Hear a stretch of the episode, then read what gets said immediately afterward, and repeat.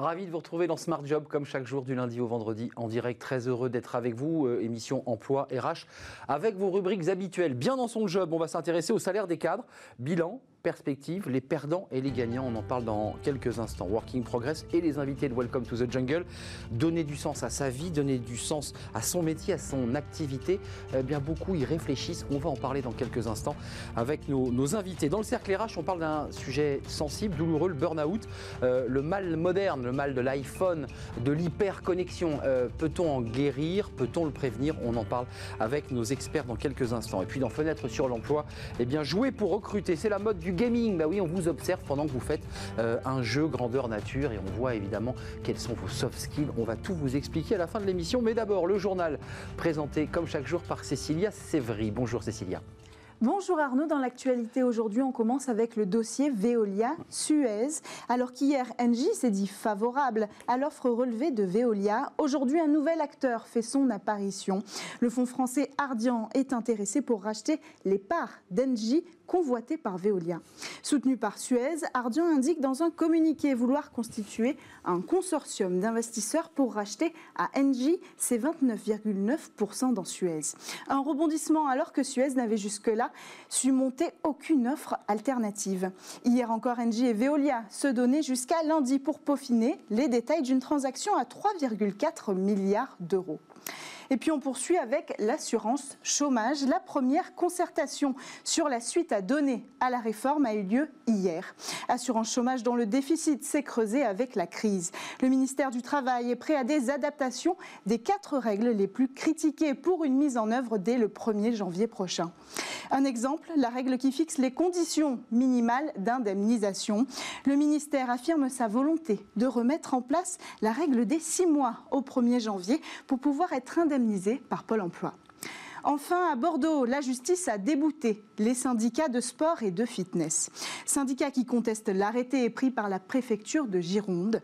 C'est la première décision de justice sur un, recours des salles de sport. Depuis lundi, les établissements sont obligés de fermer leurs portes dans plusieurs grandes villes pour une durée de deux semaines. Une injustice terrible assène le vice-président du syndicat France Active à l'AFP. Une quinzaine d'actions similaires ont été lancées dans toute la France. Voilà pour les informations d'aujourd'hui. C'est à vous Arnaud.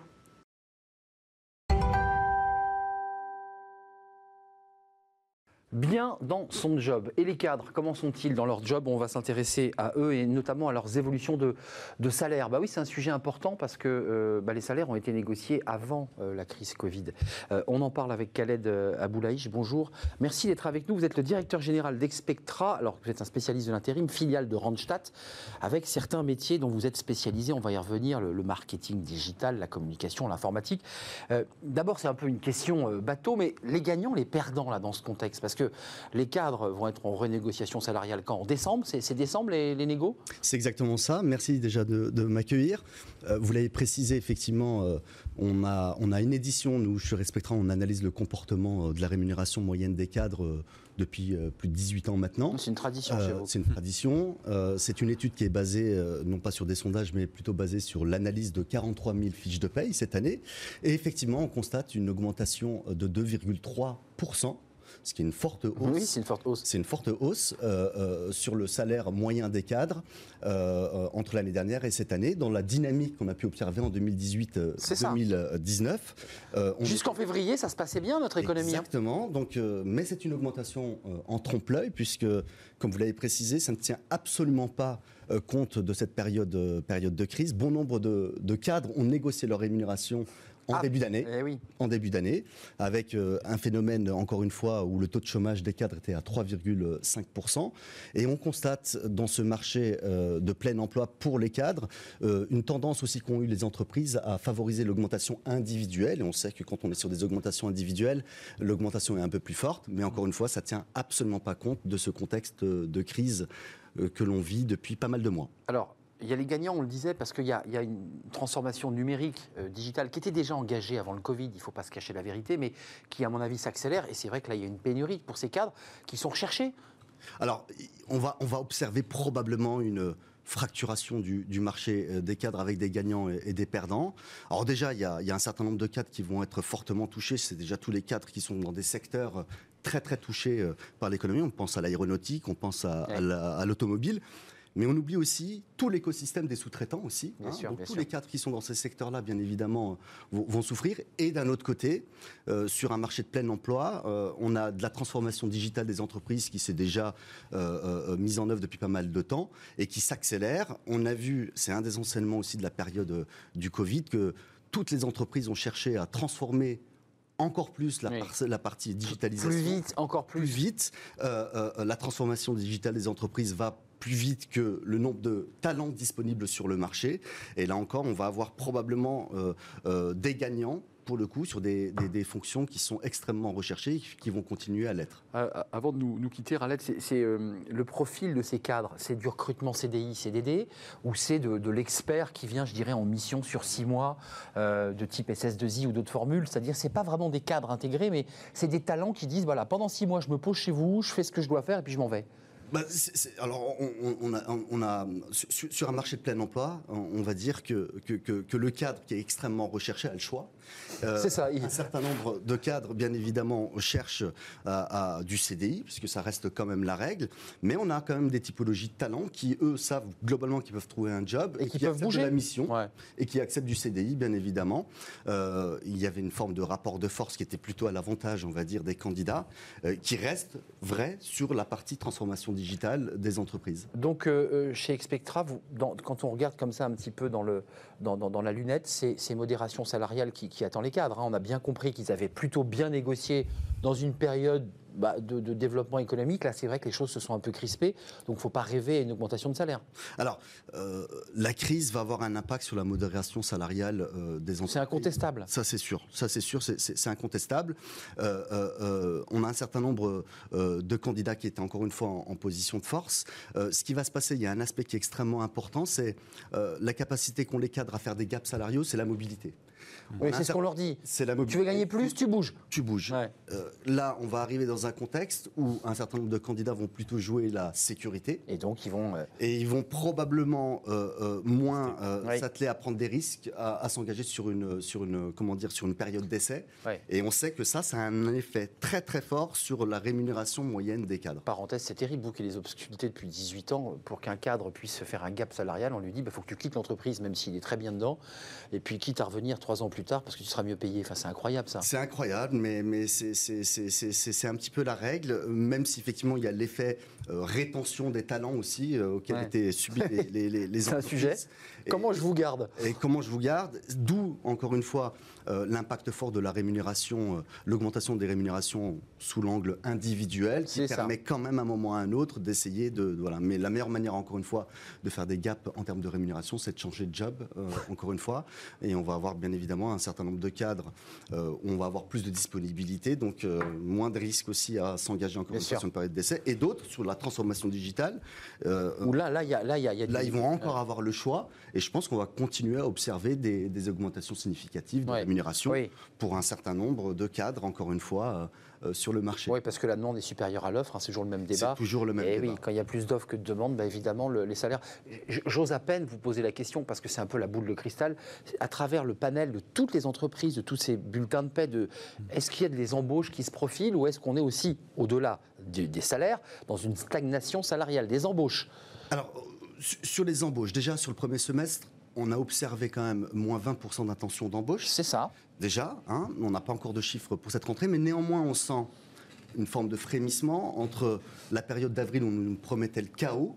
Euh, euh, on a quand même une forte reprise d'activité sur le mois de juin. Le mois de juillet, c'est vrai que euh, la période d'été a cassé un petit peu la dynamique. Elle reprend elle reprend. Avec, les incertitudes de ces avec confinements. Avec les incertitudes, bien évidemment, même si le spectre, jusqu'à peu, le spectre du confinement commençait à s'éloigner, ça apportait un petit peu plus de confiance aussi aux entreprises. Là, on est dans une période un peu d'incertitude, mais néanmoins, les entreprises ont besoin quand même de recruter pour assurer, encore une fois, sur des fonctions clés de l'entreprise, leur mode de fonctionnement, et on a encore des embauches toutes les entreprises ne souffrent pas. Et on a encore un certain nombre d'entreprises qui continuent euh, à embaucher. Un petit message d'espoir aussi, parce que c'est intéressant de voir qu'il y a encore des boîtes qui recrutent, il y a encore des, des opportunités. C'est important de le dire parce que dans, bah ce climat de morosité, on est tous repliés sur nous-mêmes. Et c'est vrai qu'on est nourri par les grandes sociétés en souffrance, mais on ne parle pas de nombreuses entreprises qui continuent à fonctionner. Qui ne sont pas médiatiques, mais qui embauchent. Et qui embauchent encore une fois. Merci Khaled Aboulaï, vous êtes le directeur général d'Expectra, qui est un spécialiste de l'intérim sur des secteurs très particuliers, qui est une filiale de Randstad. Merci, bah, vous reviendrez régulièrement peut-être nous, nous faire partager euh, eh ben, vos observatoires et vos analyses. Merci d'être venu sur le, plateau. Tout de suite, la suite de, de nos programmes, c'est Working Progress. Vous connaissez le rendez-vous avec les invités de Welcome to the Jungle. On parle du sens. Bah oui, le sens, c'est fondamental. C'est tout de suite.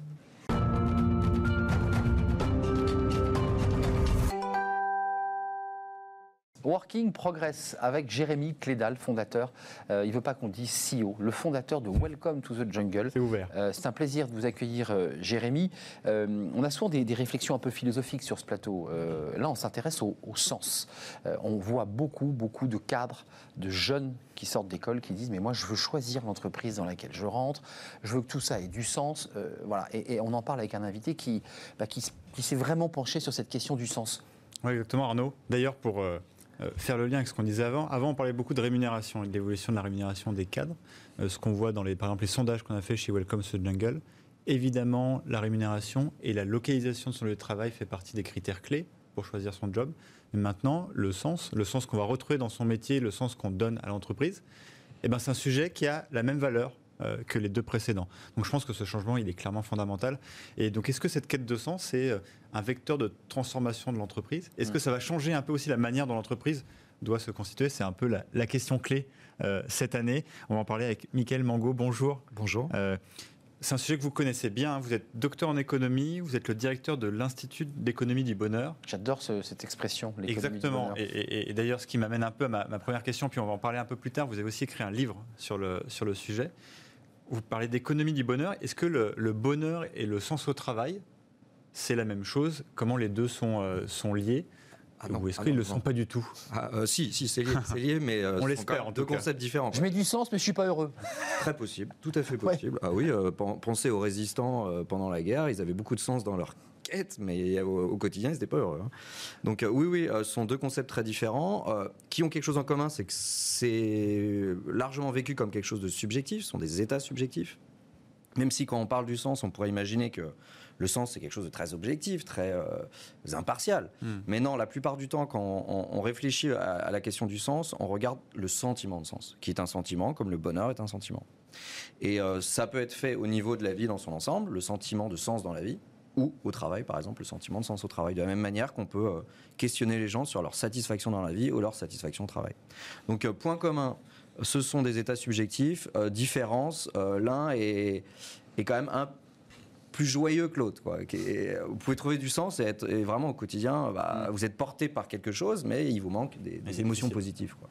Et du coup, en tout cas, ce sujet, vous le connaissez très bien, ce qu'on disait. Hein. vous avez écrit L'Empire du sens j'ai trouvé qu'il y avait un constat qui était assez terrible. Hein. Vous dites qu'il y a 30% des Français qui ne retrouvent vraiment plus de sens dans leur vie.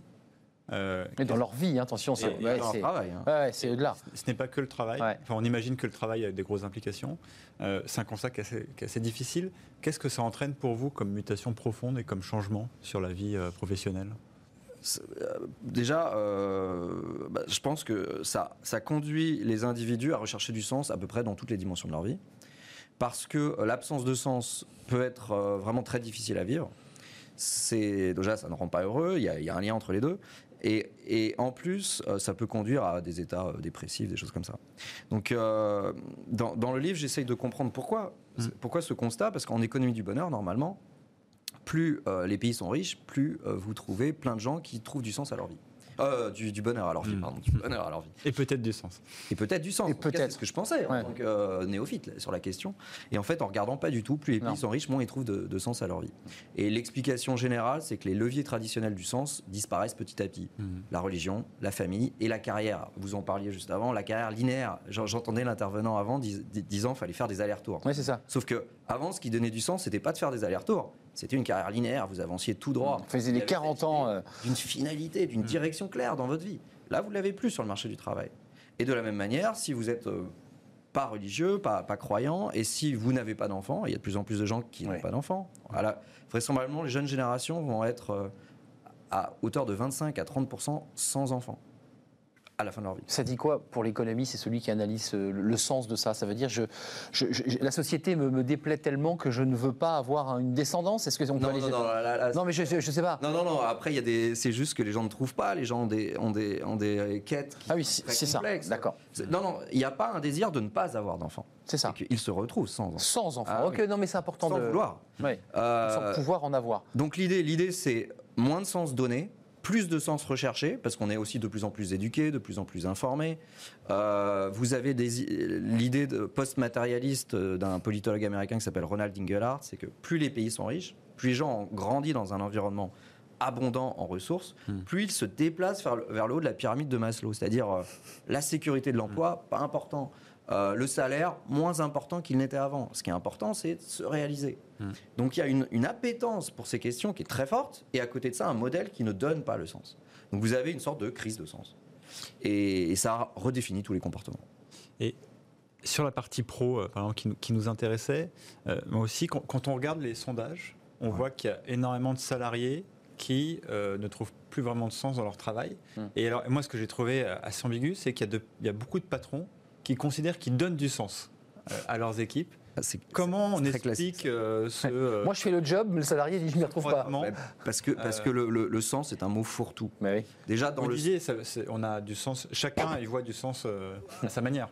Oui, sa porte. C'est une construction, c'est une, représentation comment de on la fait situation. euh, Ouais. On est dirigeant pour. euh, euh, on peut être un peu désemparé parce que euh, moi, je peux trouver du sens personnel parce que par exemple, je suis entrepreneur, c'est Oui. mon projet. Comment faire Et comment vous entraînez tout le monde dans le même sens C'est le cas de le dire. Bah ça, euh, d'entraîner tout le monde dans le même sens, c'est pas simple. En revanche, vous pouvez basculer du sens classique donné par les entreprises à un nouveau sens, un nouveau type de sens. Hmm. Le sens classique des entreprises, c'est euh, ton boulot a du sens puisque tu participes au succès de l'entreprise. Ouais. Tu es un maillon Ouais, d'un grand euh, échiquier ou engrenage euh, qui va permettre le succès de l'entreprise.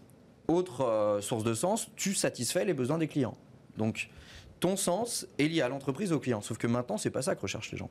C'est le sens me concernant. Hmm. Est-ce que je me développe personnellement? Est-ce que je suis aligné avec ma valeur dans tout ce que je fais?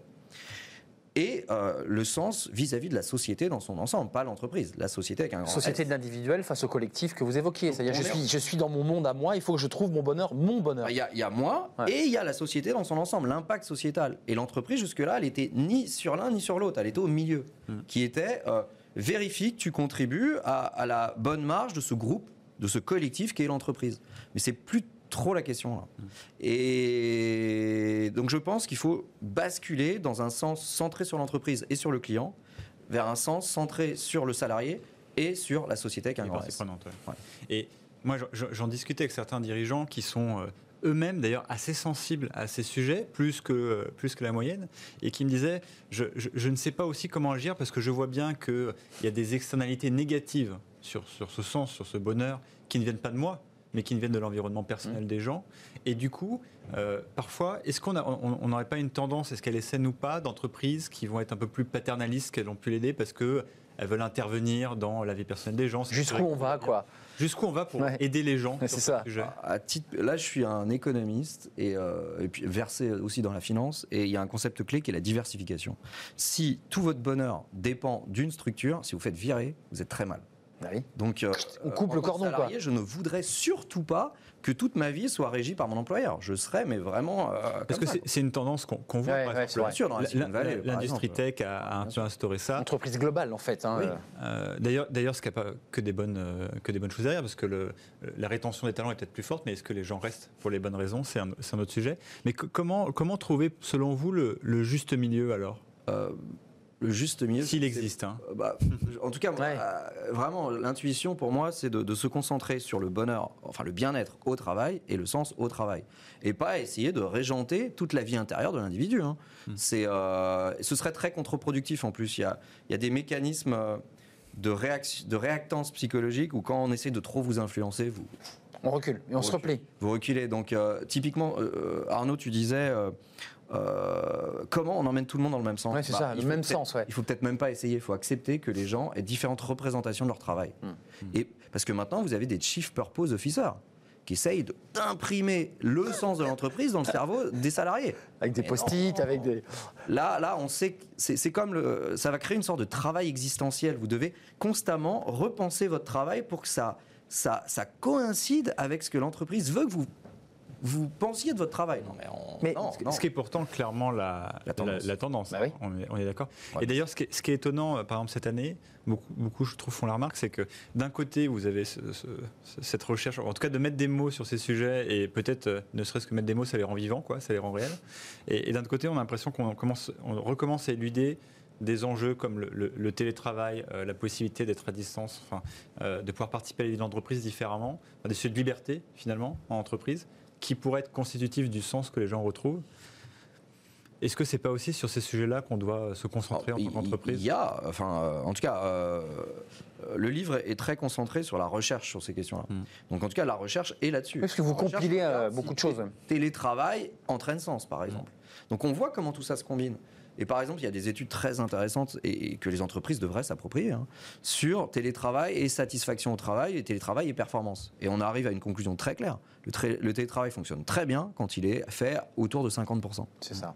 Et donc vous avez votre autonomie que vous allez chercher dans, votre, dans la partie chez vous, et vous avez ce je vais piocher. d'équipe, Ouais, c'est ça. travail ensemble, collaboration que vous allez chercher sur site. Mais juste, Mickaël, avant de nous quitter, votre livre est, très riche parce que c'est un travail de compilation de chercheurs venus de, tous les pays. Donc c'est aussi une- un livre très didactique. Mais il y a quand même dans votre livre l'idée que nous sommes malades de ce monde moderne, de la surconsommation, du fait que nous sommes finalement un peu blasés. Vous le disiez, on se désintéresse de plus en plus. C'est très paradoxal. Est-ce qu'on est en train de muter là? Est-ce qu'on est en train de changer de monde? Est-ce qu'on vient à plus de frugalité? Est-ce qu'on vient plus Ah oui. sur nous-mêmes? Ça oui, et, et- Donc ça bascule. oui, euh, on n'est pas que malade de la consommation, hein, c'est tout un système. On est malade aussi du travail, euh, on est malade de l'individualisme qui, qui, qui, qui vient percoler à peu près dans tous les, tout- toutes les dimensions de la vie. Et, et ça transforme tout, y compris la consommation qui, selon, selon toi, est un problème. Dans les choix, dans nos Oui, choix. il y a des consommations vraiment bizarres qu'on n'avait jamais vues avant. Par exemple, des gens qui vont chercher le dépassement d'eux dans la souffrance. Donc vous avez les mud days. Ces gens qui font des parcours du combattant dans la boue avec Ouais. des chocs électriques via des barbelés, quoi. Et en copain, il faut le dire, en bande. Hein. en- en- ouais, Ouais. on se prend des chocs électriques Ensemble. Ouais. Et euh, avant, C'est on, cool. on est très très loin de, de la consommation hédonique. On allait chercher le plaisir. Là, on va chercher la douleur parce que la douleur emmène une transition qui vous amène à, à- à retrouver du sens dans votre vie. Merci, Michael Mongon. Merci. On- il faut vraiment lire ce livre, L'Empire du sens, aux éditions Erol. Euh, à votre analyse, bien entendu, puis c'est aussi un travail de compilation de chercheurs, de, de penseurs. Ça fait penser au débat qu'on avait hier sur euh, le, le fait qu'on rende un peu plus scientifique le management. Il y a plein d'études, il y a plein de travaux. Euh, peut voilà. Euh, et Ah qu'on oui. peut utiliser. Position des entreprises. Exactement. Et que vous utilisez, que, que- que vous vulgarisez d'ailleurs dans votre livre. Merci, Michael, d'être venu. Merci. On va se revoir, j'en suis sur la suite de nos programmes, toujours avec euh, Jérémy Cléda, travailler demain. C'est tout de suite. Euh, on reste dans le sujet, c'est très intéressant, l'Empire du sens, ce livre du- de, de ce chercheur. Là, c'est euh, très concret. Un titre, il ne faut pas se tromper sur les mots d'ailleurs. Ça peut- Ouais, non, mais je ne l'ai pas dit, c'était évidemment en référence à ce film des années 70, L'Empire d'essence, mais qui n'a rien à voir. Ne, ne soyez pas dupés, c'est chez Erol. Euh, là, on s'intéresse aussi à l'idée que, à côté de son travail, on peut aussi mettre du sens sur des actions, de belles actions. Oui, exactement. C'est un sujet d'ailleurs chez Welcome to Jungle qui nous anime parce que euh, on a beaucoup travaillé, par exemple, sur le rythme de travail et, on a vu à quel point euh, permettre aux gens d'être responsables euh, de leur rythme, de leur temps, euh, ça contribue à ce sens et une corrélation qu'on a fait au bonheur. C'est le sujet de vendredi.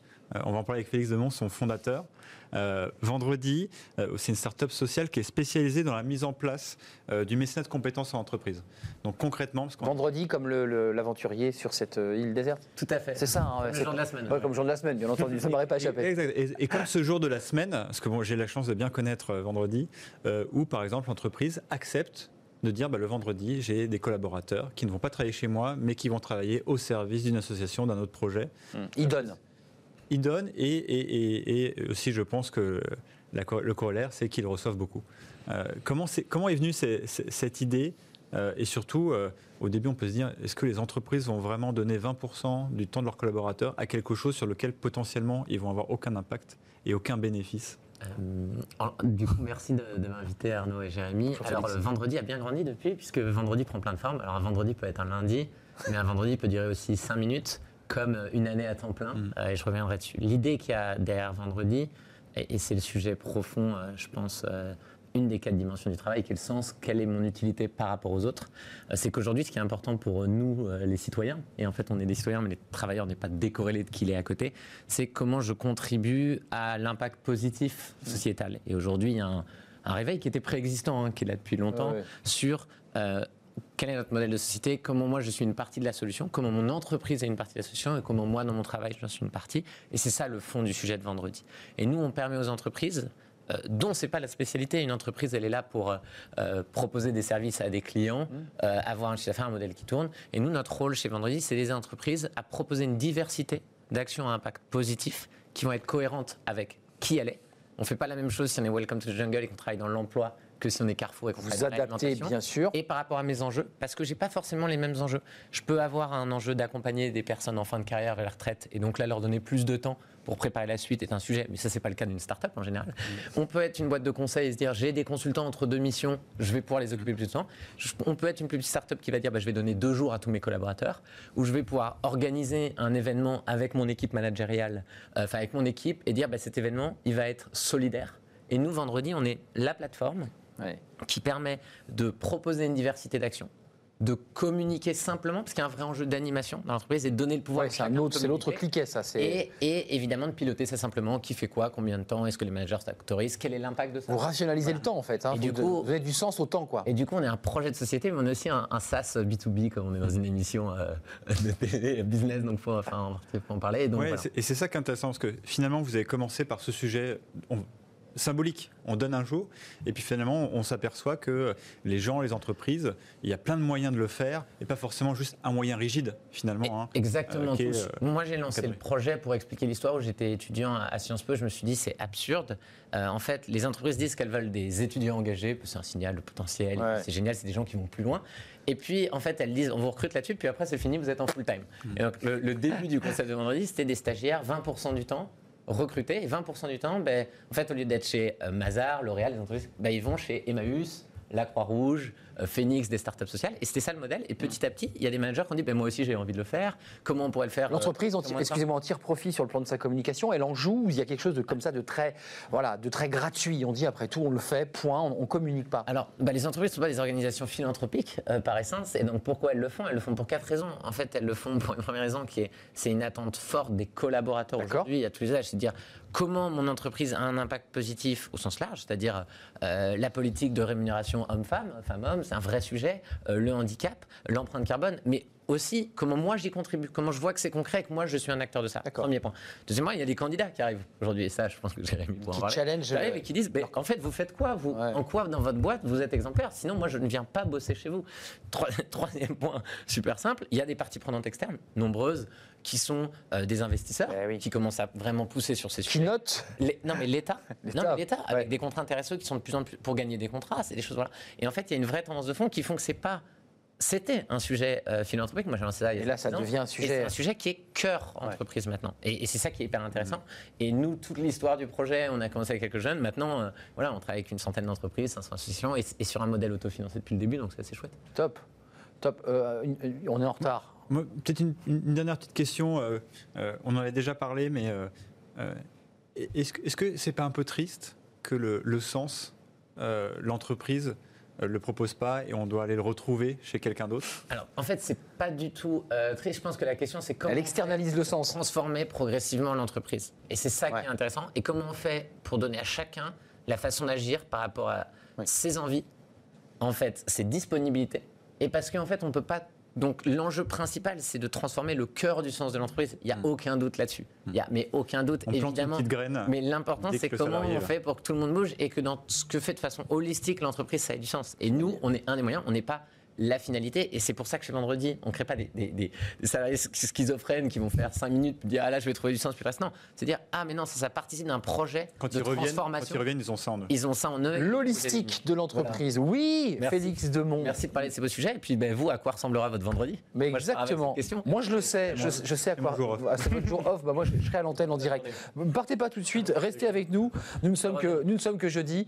Merci à Félix Demont, initiateur de, de Vendredi, cette association euh, très intéressante. Intéressante, passionnante. Merci Jérémy d'être venu avec vos, vos invités. Avec plaisir. Euh, toujours passionnant. On se retrouve euh, demain si tout va bien.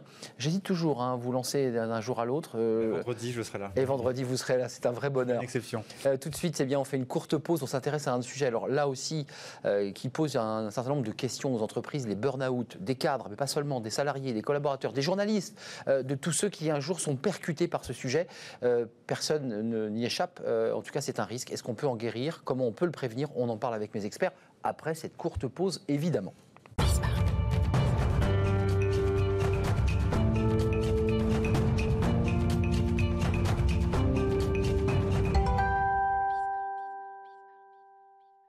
Le cercle RH avec mes invités, on parle aujourd'hui d'un sujet euh, sensible.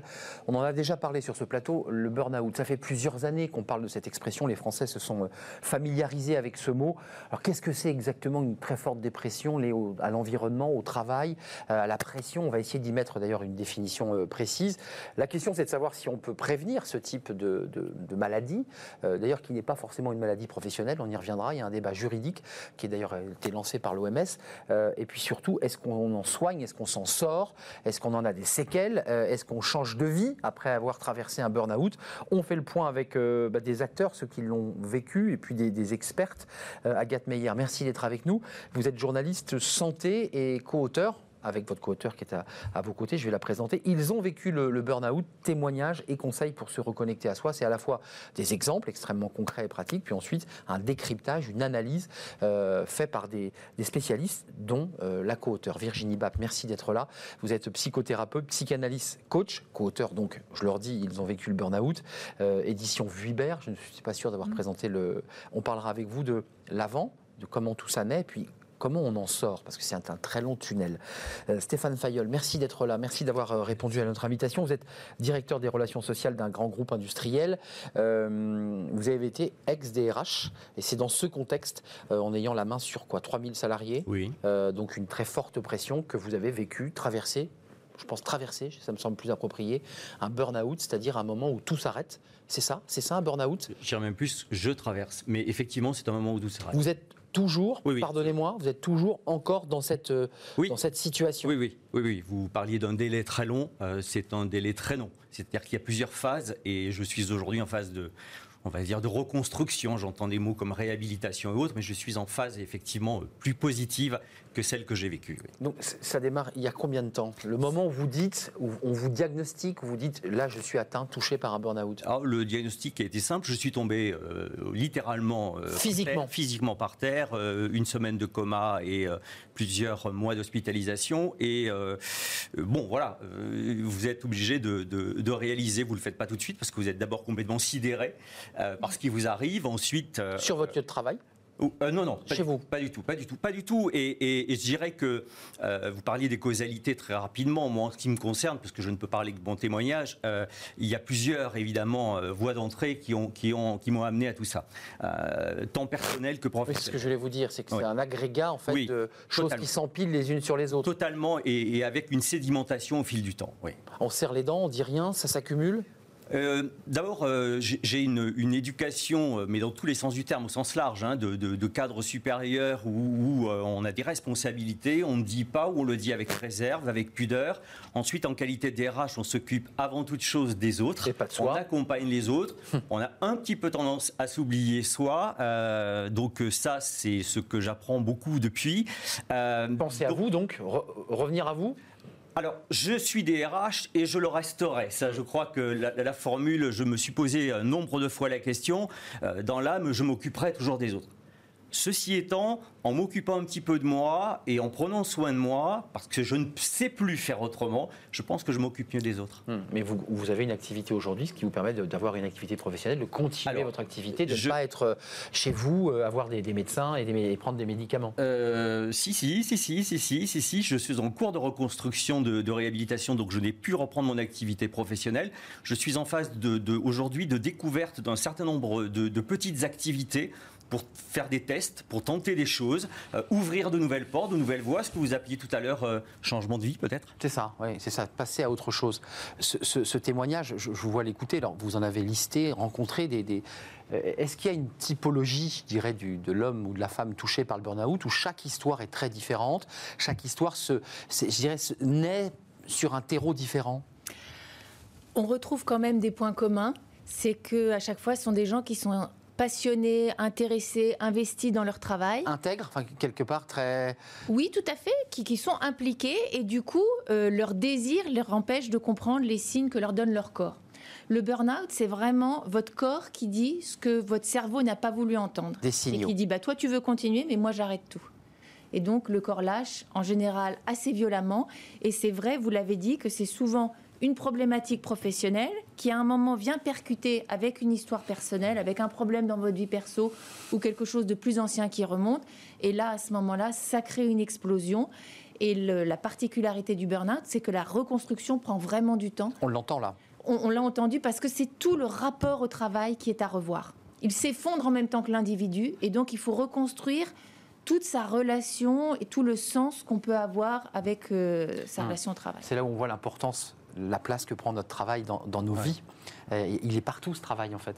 Il y a le rapport au travail euh, à redéfinir et le rapport à soi-même aussi. euh, Ah qui bon inclut bien sûr le rapport Bien au sûr. travail, mais le rapport à soi-même. Moi, je suis en redéfinition complète. Je suis dans une espèce de parcours initiatique, initiatique pardon, de redécouverte de moi-même. ouais. Euh, Agathe Meyer, ce sujet, euh, la journaliste que vous êtes, parce que c'est un sujet voilà, qui, euh, vous l'avez vécu, connu, vous êtes une observatrice? Com- comment vous le regardez, vous, ce sujet de burn-out? Quelle définition vous y mettriez, vous, dans la, vous qui êtes journaliste? Alors, euh, je ne l'ai pas vécu. Euh, je l'ai observé, en revanche, et je l'ai particulièrement observé en, en re- recueillant les témoignages euh, pour, pour l'ouvrage. Et effectivement, à un moment donné, euh, les personnes arrivent à un point de rupture.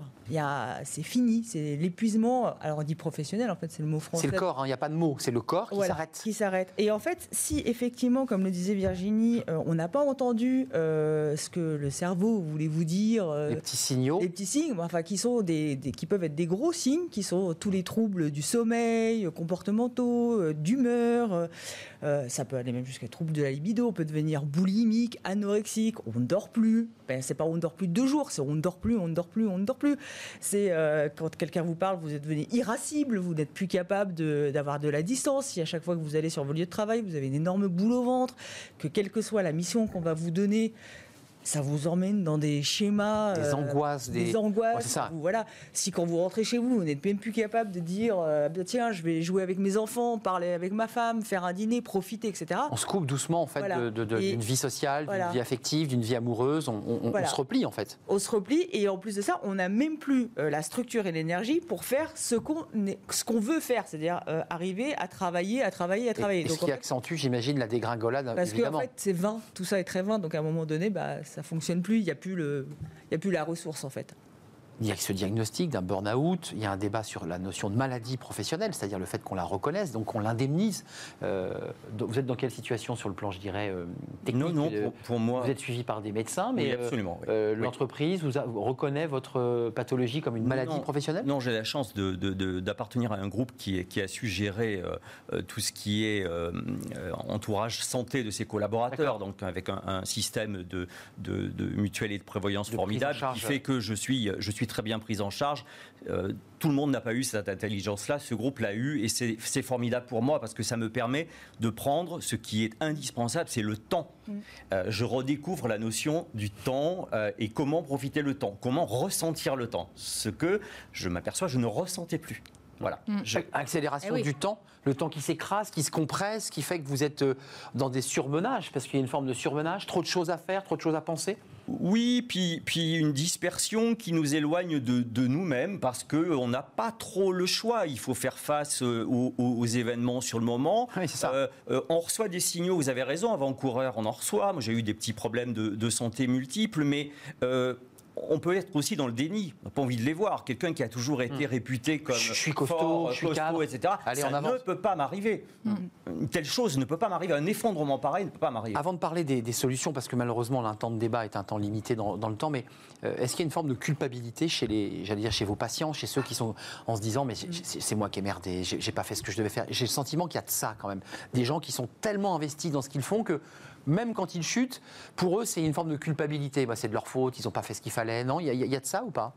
Moi, je trouve qu'ils sont plus dans la sidération que dans la culpabilité. Ils ne comprennent pas ce qui se passe et la violence de ce qui leur arrive. Donc, euh, je vais vous dire, ils n'ont même pas la ressource pour se sentir coupables. Ah, et donc c'est vraiment le premier niveau, je dirais, le qu'est-ce qui, se- qu'est-ce qui se passe quoi? Qu'est-ce qui Qu'est-ce m'arrive? Exactement. Et là, vous mettez des mots. Dans non? la phase de déni, pardon, dans la phase de déni, je pense qu'il y a une culpabilité quand même, Ouais. parce qu'il y a quand même, euh, c'est quand même des gens qui se sentent investis par une mission, Mais oui, euh, comme s'ils allaient, euh, bon, il y a- changer le monde. changer le monde, sauver des hommes. Alors il y a des professions qui, qui, qui changent le monde, qui sauvent des hommes, hein, Ouais. des médecins, etc. Enfin des médecins et puis euh, les gens qui travaillent dans l'enseignement, ils ont, ils ont une mission et elle est, elle est souvent parfois vaine. Enfin on peut pas sauver tout le monde, on peut pas éduquer, Il sortir. faut donc tout avoir un peu de recul. Voilà et puis. Euh, cette quête du sens. et La surtout, quête de sens, on en parlait il y a cinq voilà. minutes. Et surtout, ne pas se sentir coupable de pas forcément réussir à 100% et ne pas faire de, de sa mission, euh, enfin le miroir de son ego en fait. Mais j'ai posé la, la question à Virginie Bap, mais vous, vous me disiez, je j'en suis pas sorti, je suis sur ce chemin, euh, ça va mieux, Oui. je suis dans une étape euh, voilà, je, me sens mieux. Est-ce que vous avez envie de renverser la table? Est-ce que, en ayant pris la conscience du temps, vous dites, bah, aujourd'hui, moi j'ai plutôt envie de monter euh, une boulangerie bio, j'ai plutôt envie de monter un club de, plongée au bord de la mer. Cette vie, ça m'intéresse pas. En fait, je me suis fourvoyé. Est-ce que vous avez cette remise en question profonde? Oui, je l'ai. euh, je, je ne sais pas où elle, où elle me mènera, mais vous voyez, vous- j'ai- vous cheminez, quoi. J'ai écrit un, un livre, j'ai euh, de portraits de gens qui m'avaient accompagné pendant mon problème, j'ai euh, euh, réalisé un, un- un blog, une page Facebook, je me suis investi dans une mission municipale et communautaire en- dans un village du Périgord au cœur de la France, que j'affectionne tout particulièrement sur mes origines, vers lesquelles je ne pensais jamais revenir. Mais bon, donc tout ça, je, je sources. redécouvre avec beaucoup de, de surprises, de plaisir.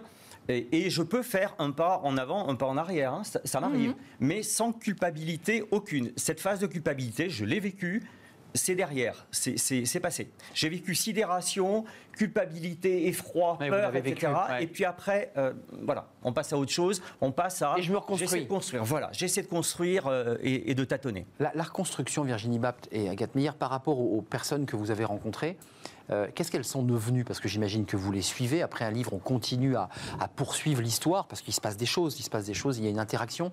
Qu'est-ce qu'elles deviennent? Elles restent dans l'entreprise, elles reprennent leur petit bureau, l'ordinateur ou, à un moment donné, ça a été un tel choc qu'elles sont passées à autre chose? Bah, vous avez plusieurs profils en fait. Vous avez des gens qui en fait ont tellement été euh, traumatisés réellement par l'expérience du burn-out et, de, de et du rapport à leur entreprise. Parce qu'il y a des ça. cas qui sont aussi très conflictuels où en fait il n'y a pas d'accompagnement, il y a plutôt on enfonce la personne, on la, on la voilà. Paria se retrouve isolée, euh, Voilà. Et- fragile. Et après, il y, a, il y a tout un point de vue légal en plus qui rentre en compte, qui est hyper Tout compliqué. à fait. Tout- donc là, il y a des personnes qui ont été, euh, le premier témoignage, euh, Pierre, traumatisé. Donc en plus, euh, un, un jeune homme, hein, vraiment, qui avait tout, tout son avenir devant lui. Donc là, il est vraiment en phase, elle est encore douloureuse, de, de comprendre vers là où il va pouvoir aller, là où il va pouvoir s'épanouir. Parce que en plus de ça, il a exprimé très clairement qu'il aimait le travail. Donc en fait, euh, c'est... Voilà, il aura D'autant plus besoin. douloureux. Voilà, encore plus douloureux. Il y a d'autres témoignages qui prouvent que euh, grâce à, enfin, en tout cas, c'est personnel, avec un accompagnement, une méthode d'accompagnement, par exemple, là, il y a la clinique du travail en Suisse, qui travaille de manière très très proche avec les victimes des burn-out et les entreprises, c'est-à-dire qu'ils font énormément de prévention, et c'est un travail vraiment global d'accompagnement, que les personnes peuvent rester dans l'entreprise, là où elles ont fait un burn-out, parce que il y a une écoute, Il y a un il faut que échange. la structure, il faut que Oui. l'entreprise ait, ait- ait aussi Voilà. ce travail Et sur elle-même. conscience de ce qui s'est passé Et pas et, hein. conscience de l'individualité de la personne et de euh, voilà et de comprendre le mécanisme et c'est un travail euh, très précis très pointu sur des plannings enfin voilà c'est très structuré c'est Très scientifique. voilà, on se met en guerre contre euh, voilà et on, on rappelle à la personne euh, très souvent euh, qu'il faut euh, les signes du burn-out et là où il faut pas qu'elle elle s'écarte du, du protocole qu'on a mis en place pour que justement elle puisse se reconstruire etc. Ouais. Voilà donc en fait vous avez des éventails différents de témoignages. on s'en sort, euh, on, on s'en sort de ce burn-out, parce que c'est intéressant, vous, vous en êtes aussi un peu l'incarnation. Est-ce qu'il y, a- y des phases, on dit souvent quand une grave maladie, euh, il est en rémission et puis il a chuté. Est-ce, que pour le burn-out, on peut dire pareil, ou est-ce que quand on est sorti de ce burn-out, on a tellement été nettoyé, euh, j'allais dire presque purifié, qu'on est un autre homme et qu'on ne peut pas de nouveau en avoir un? Excusez-moi, c'est une question importante. Alors moi, ce que j'ai beaucoup aimé dans votre témoignage, c'est que vous le dites avec beaucoup d'humilité que c'est un chemin qui est long pour Oui. s'en sortir. Alors ça dépend des gens, c'est plus ou moins long, mais quand on fait vraiment bien les choses, Long, c'est quoi? En moyenne 4 ans 5 ans? Non, mais je dirais deux ans Deux en ans. moyenne. Et euh, le point commun de tous les gens qu'on a interviewés, je trouve, c'est que ça reste, je, je trouve, euh, comme des grands brûlés, c'est-à-dire quelqu'un Ouais. qui, qui a eu peur. À vif. C'est-à-dire que quand on sait ce que c'est, on n'a vraiment pas envie d'y retourner. Et donc en général, il n'y retourne pas. C'est effroyable. Mais, Il y a euh, de l'effroi. Vous avez vu les mécanismes qui se sont mis en place, vous les connaissez, vous n'y allez pas deux fois. Mais Hmm. l'important, c'est aussi de, de bien savoir et de bien euh, intégrer que c'est une maladie qui est récidiviste. Donc en fait, vous avez fait un, un burn-out, pardon, vous pouvez en refaire un. Vous êtes le profil, vous avez, voilà, vous Hum, avez il y a un été terreau. touché. Donc il faut être très très conscient et euh, de ce qui vous a mené au burn-out, les signes qui vous ont euh, euh, avant-coureur et, et dans l'accompagnement avec votre thérapeute, avec votre médecin, enfin les gens qui, qui vous sortent, il faut vraiment être à l'écoute de, de, soi, en fait, vraiment pour ne pas retomber parce que il peut y avoir récidive. Mais je, vous pose la question, je, vais peut-être mal poser ma question tout à l'heure sur la culpabilité, mais est-ce que vous avez eu le sentiment aussi que vous étiez victime de quelque chose, c'est-à-dire d'un système qui vous écrase, d'une entreprise qui en demande toujours plus, une entreprise qui vous connecte en permanence, une entreprise qui vous demande des résultats? Est-ce que cette pression-là, qui est très importante sur les épaules, notamment des, cadres dirigeants, est-ce que quelque part, quand vous êtes sorti de tout ça, vous vous êtes dit, bah oui, mais l'entreprise, elle est un peu responsable dans cette affaire? Moi, je suis un peu victime de l'histoire. Je, je- je- je me suis éloigné du, du champ de la culpabilité euh, à tous égards. Non, mais même de l'accusation. de- Oui, oui. la culpabilité d'une structure, Oui, d'un de la rage, quoi. Je me suis éloigné. D'abord parce que j'ai une entreprise qui est extrêmement correcte euh, avec moi et qui a, qui a fait un travail merveilleux. Maintenant, euh, voilà, je m'en suis éloigné par la force des choses et je dois reconnaître qu'à un moment donné, j'ai pu euh, être victime d'un manque d'écoute. Mais pas la faute d'eux. La faute de quoi? La faute de souvent beaucoup de process, beaucoup de Eh choses, eh oui. euh, Eh oui, beaucoup de choses, de réunions, de choses comme ça, qui ont complètement gommé ce qui pour moi est clé et que je retrouve depuis grâce aux médecins, thérapeutes, grâce au médecin conseil de la sécurité sociale qui est toujours accablé, etc. Moi, j'ai quelqu'un de très professionnel en face de moi. Qui très comprend bien pas, il se dit, mais qu'est-ce que très c'est que bien ces et qui comprend là et Ouais. qui, qui m'accompagne, eh bien, moi j'ai- trouvé des gens qui, euh, voilà, qui, qui, qui comprenaient pas du tout et qui, qui me bombardaient de solutions toutes faites en disant il faut faire ça, il faut faire ça, il faut faire. Non, non, non, chacun a son, son parcours, son propre chemin, voilà. Donc, mais, mais je, je ne, ça me semble trop, comment dirais-je, simpliste ce phénomène de dire voilà, il y a des gens pour mon expérience, entendons Non, non, mais bien, je- je voulais vous entendre. pas- voilà, c'est Ouais. mon expérience à moi que de culpabiliser moi d'abord et puis euh, le système autour. Je pense que ça fait des années d'abord que, que, que je vis euh, peut-être trop et trop loin sur un certain nombre de choses, que je n'ai pas vu beaucoup de choses ou pas voulu les voir ou voulu entendre. Et là, vous avez, vous avez les yeux ouverts, quoi. Ah bah euh, j'ai eu les Grand yeux fermés. J'ai eu les Ouais. yeux fermés. J'ai côtoyé un- un- le- la frontière de l'autre monde et ça. là de ce fait Ouais, on se ce que dit vous les évoquez. choses- on se dit les choses différemment. Ouais, vous, êtes, Voilà. vous êtes passé de l'autre côté de la barrière. Euh, oui. Je voudrais quand même rappeler que c'est la Bapt. responsabilité de l'entreprise de euh, protéger la santé et la sécurité une règle. de ses salariés. Oui. Donc, euh, euh, l'entreprise.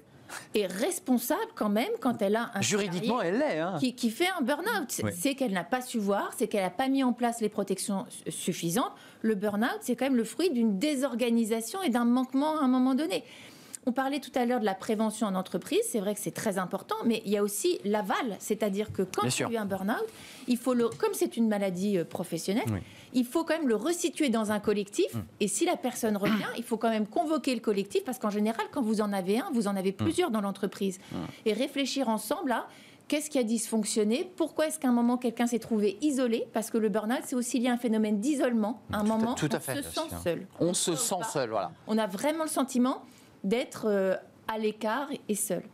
Donc euh, c'est l'entreprise qui, qui doit veiller à protéger ce sens du collectif et les. Ouais. En ce qui me concerne, je Allez-y. ne considère pas mon burn-out comme professionnel, je le considère comme un burn-out, un accident de vie, tout court, ma vie à moi. Il est plus large profession que. est- ouais. Ah oui, beaucoup Même plus si large. votre boulot était quand même très lourd. Bien sûr que Enfin, je mon cherche boulot pas à câbler votre boîte. lourd, Bien sûr que, mais pendant des années, je l'ai fait très bien vécu parce que je savais peut-être trouver des zones tampons ou que euh, je- voilà, il- ça s'était pas suffisamment sédimenté pour, euh, pour que je sois tapé de plein fouet, comme vous disiez tout à l'heure. Un, un dernier mot là-dessus, c'est que ce qui est très intéressant, c'est que de toute façon, pour s'en sortir, il faut se dire je suis responsable de quelque chose pour euh, reprendre le contrôle de sa vie et la reconstruire. Oui.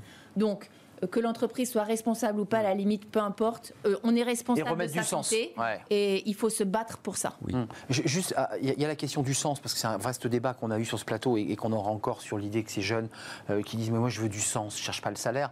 Euh, la question de sens, elle est fondamentale pour se reconstruire aussi. Il faut bien retrouver un sens à sa vie, Ah, à son travail et à sa vie. Euh, oui, il faut C'est absolument fondamental. à un moment donné que euh, voilà, euh, là où vous êtes perdu par rapport à votre travail et ce Ouais. que vous en attendiez, en fait, peut-être qu'à 20 ans, on rentre dans une Ouais, société, on veut gagner euh, plein d'argent, on veut courir dans tous les sens, on est flatté par l'idée euh, de euh, d'aller boire des verres avec des collègues, Le de soir pas avoir de vie, boulot. voilà, de pas avoir de vie privée, enfin voilà. Et puis à un moment donné, le temps passe et puis on est déconnecté d'autres réalités. Et puis on vieillit, on mûrit, et puis les choses n'ont plus le même, vous n'avez plus le même rapport à la vie. Et on, il faut à ce moment-là regarder là où on peut évoluer et grandir, mûrir avec euh, sa- ses valeurs en fait. Je, je vous pose la question, vous êtes en reconstruction, mais Oui. si c'était à refaire, vous, vous referiez ce, ce métier de DRH, vous, vous, Ah oui. repreniez cette- vous reprendriez cette route? Sans aucun doute, je vous ai dit que j'étais DRH jusqu'au bout des ongles. Ça. Aujourd'hui, euh, je continue euh, à, à accompagner euh, des personnes. Euh, J'en ai accompagné beaucoup qui étaient en situation de détresse morale avant, euh, avec quelque chose. Le seul outil que je pouvais mettre à leur disposition, c'était véritablement une écoute extrêmement forte. Il y a un déficit d'écoute. Plus personne ne s'écoute, et pas simplement en entreprise d'ailleurs. dans la vie Bon, dans la vie, ouais, donc euh, Tout je crois que je l'ai fait et je continuerai à le faire. Autrement, sans doute, peut-être. Je ne sais pas. Autrement, sais pas. fort de, fort de l'expérience. Bien sûr, bien sûr. Oui, oui, oui, tout à fait. Merci, merci à vous. Euh, J'avais encore plein de questions à vous poser. Il faut lire ce livre parce que c'est à la fois des témoignages, mais pas seulement. Parce qu'il y a eu d'autres livres qui ont été écrits sur le burn-out. C'est aussi un décryptage, une analyse qui a été fait à quatre mains. Vous avez vécu aussi une expérience humaine de rencontrer ces, ces femmes et ces hommes. Témoignages et conseils pour se reconnecter. Vous voyez, on, on se reconnecte un peu comme on remet la prise.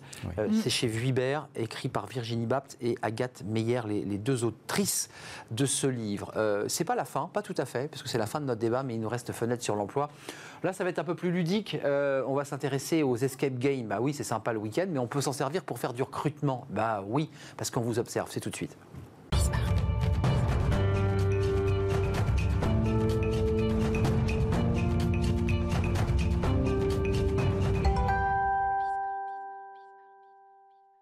Les escape games. Bonjour. Comment allez-vous? Euh, Vous appelez Aline Kongsinker Kongsiker C'est ça. Kongsiker.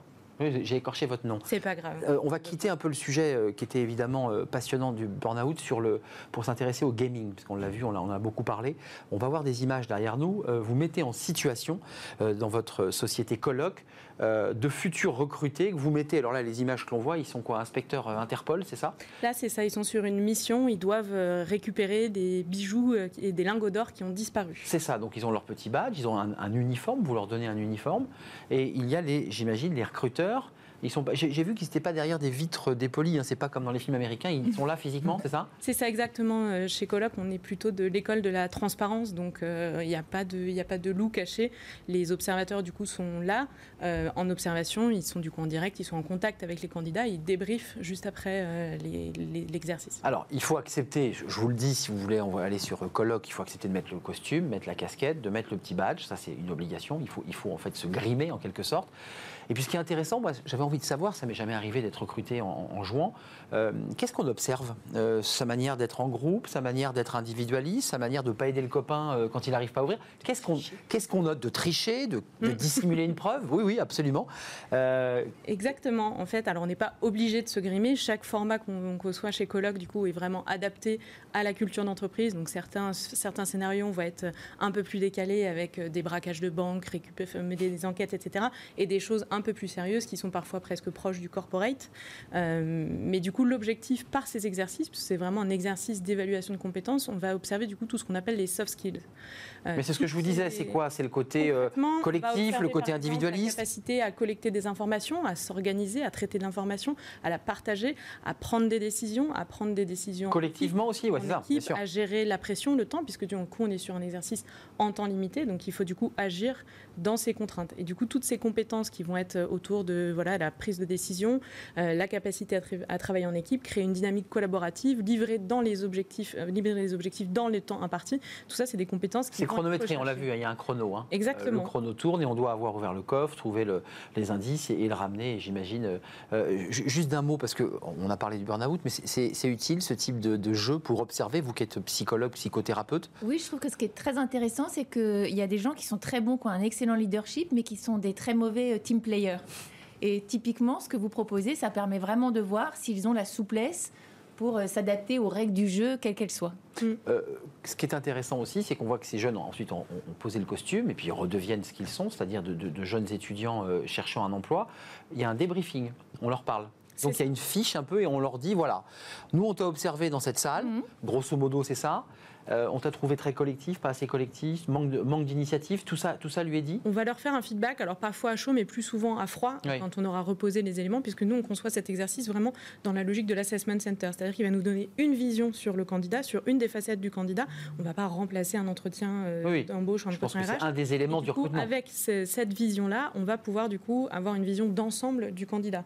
Et ce qui est intéressant, c'est qu'un candidat qui va être très bon sur un job dans une entreprise euh, peut ne pas être bon dans un job ou dans une autre entreprise. Et en fait, du coup, c'est cette adéquation qu'on va rechercher en recherchant du coup ces soft skills. Ceux qui poussent la porte de colloque, ce sont des entreprises qui veulent mixer en fait le, CV traditionnel, c'est-à-dire la, personne a tous les diplômes qui va bien, euh, voire plus même parfois. Mais là, ils vous disent, nous, on veut savoir concrètement s'il est capable de quoi. De bosser en équipe, c'est souvent une des demandes les plus importantes. C'est éviter toutes les erreurs de recrutement. Alors, selon les chiffres, on dit le recrutement, une erreur de recrutement sur un cadre, c'est un coût d'à peu près 50, un peu plus de 50 000 euros, mais c'est un coût qui est extrêmement important.